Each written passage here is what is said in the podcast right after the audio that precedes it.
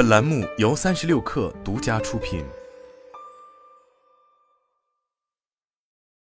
本文来自三亿生活。二零二三年元旦的假期刚刚过完，在大洋彼岸的美国拉斯维加斯，一年一度的 CES 消费电子展就正式拉开了序幕。众所周知，虽然 CES 名义上是消费电子展，但实际上由于每年二月会有 MWC 的缘故，因此几乎不会有太多手机通信、可穿戴设备相关厂商在 CES 上推出新品。而这也就意味着 CES 实际上几乎变成了 PC 家电以及新能源汽车行业的狂欢节。比如说大家熟悉的 MD。就于一月五日上午，在 CES 发布会上，一口气推出了至少八个系列的新品，其中包括了从全新的台式机旗舰 CPU 到多种移动处理器，再到新架构移动 GPU 在内极其多样化的选择。首先，最引人关注，同时也是最高端的，当然是全新的锐龙 7000X3D 系列台式机 CPU。正如名称所示的那样，他们继承并发展了此前锐龙 75800X3D 上使用的 V-Cache 技术。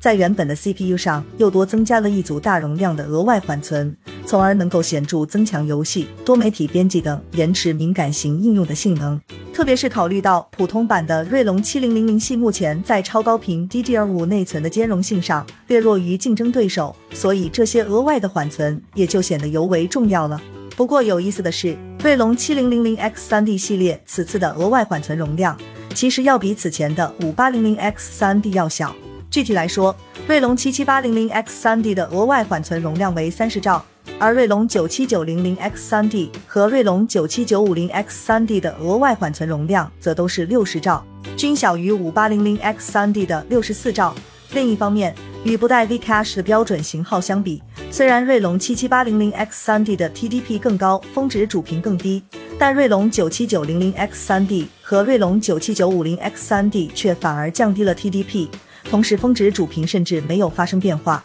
那么，这是否在暗示七八零零 X 三 D 为了满足更大的市场需求，而对 CPU 体质的要求没有那么严格？而七九零零 X 三 D 和七九五零 X 三 D 则是精选精元，服务于高端用户的特挑产品呢？其次，AMD 此次还推出了不带有 V Cache，同时 TDP 主频都有所降低的标准版七千系锐龙桌面处理器。目前包括锐龙五至七千六百、锐龙七至七千七百和锐龙九至七千九百三款型号。与此前发布的 X 结尾型号相比，这些版本的 CPU 有着低得多的 TDP，同时峰值主频也仅有很小幅度的降低。因此，对于既想要升级新平台，又希望控制发热和功耗的用户来说，他们可能会是个更好的选择。其次，AMD 方面此次还发布了 Radeon RX 七六零零 MXT。RX 七六零零 M、RX 七七零零 S 以及 RX 七六零零 S 四款全新的移动独显方案，与此前的 RX 六零零零系列移动版一样，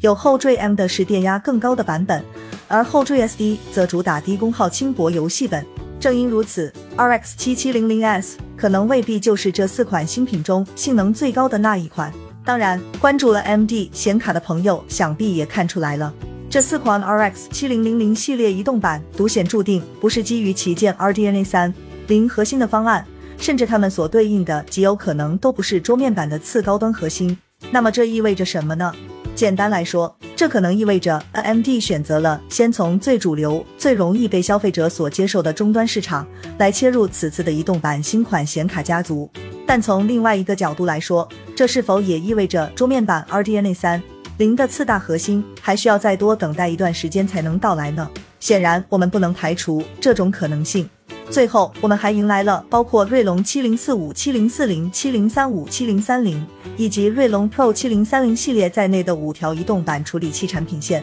当然，有看过此前相关内容的朋友可能还记得，其实只有七零四五和七零四零这两个系列才是真正意义上基于三四架构的新品。七零三五系列大概率是现有移动版锐龙六零零零系列的更名产品，而至于七零三零和 Pro 七零三零，根据我们目前所了解到的产品信息，它除了产品代号之外，所有技术指标都与锐龙五至五千八百二十五 U 几乎完全一致。不过大家也别着急上火，毕竟从官方在此次发布会上的时间分配，也不难看出，锐龙七零四零系列才是这一次重头戏，甚至盖过了定位更高的七零四五系列。毕竟后者本质上其实就是桌面版锐龙七千系列的降频、降功耗版本，与 Intel 的十二代、十三代移动版酷睿 HX 家族如出一辙。虽然最多十六颗大核心的性能确实看起来非常诱人，但如果要说技术先进性，则是真正专为高端笔记本电脑设计的七零四零系列更胜一筹。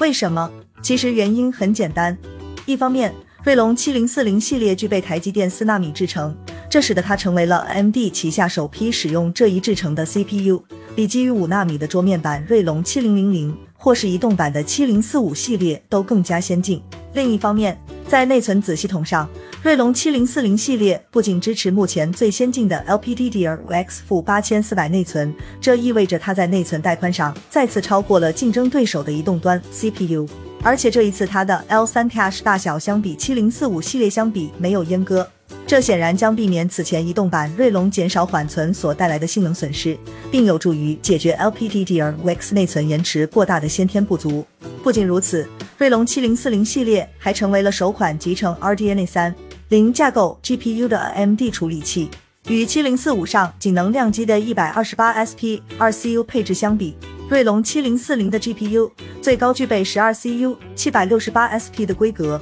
考虑到 RDNA 三。零架构本质上是将单个 SP 的算力进行了翻倍，所以这也就意味着锐龙七零四五系列最差也有着相比锐龙六零零零系列百分之一百的极显性能增幅。如果单看目前我们三亿生活已经获得的浮点性能数据，其甚至已经超过了此前的 Radeon RX 六八零零 S。这还没完，除了使用新设计的内存子系统集成新架构的 GPU 外，AMD 甚至还在锐龙七零四零系列内部塞进了四组独立的基于服务器版 XDNA 架构计算卡的 AI 加速单元，这也使得它成为了整个 X 八六业界首款具备独立 AI 加速器的消费级 CPU 产品。看到这里，可能有的朋友会说，此前隔壁的十代十一代、十二代酷睿移动版不是早就支持 AI 加速了吗？的确如此，但 Intel 的 AI 加速方案靠的是 CPU 和核显内置的 i 次加速指令集。这意味着，当用户使用这些移动版酷睿执行 AI 加速功能时，它本质上还是调用的 CPU 和或 GPU 算力。而 AMD 的做法，则是真正只用于 AI 加速的单独功能单元。这也就意味着，当基于锐龙七零四零系列的笔记本电脑在运行诸如 AI 降噪、摄像头增强等应用时，它的 CPU 和 GPU 算力都不会被占用，从而可以更充分的将性能释放给非 AI 应用。很显然，这会带来更流畅的混合多任务体验，同时也有助于改善未来的笔记本电脑在开启 AI 相关功能后的续航能力。而且从产品架构的角度来说，锐龙七零四零系列的出现，也是 AMD 有史以来第一次将 CPU、GPU 和加速器三条产品线实现了融合。或许它并不仅仅只是为了单一一代产品所做的特殊设计，而是预示着 AMD 未来更长远的架构开发规划也说不定。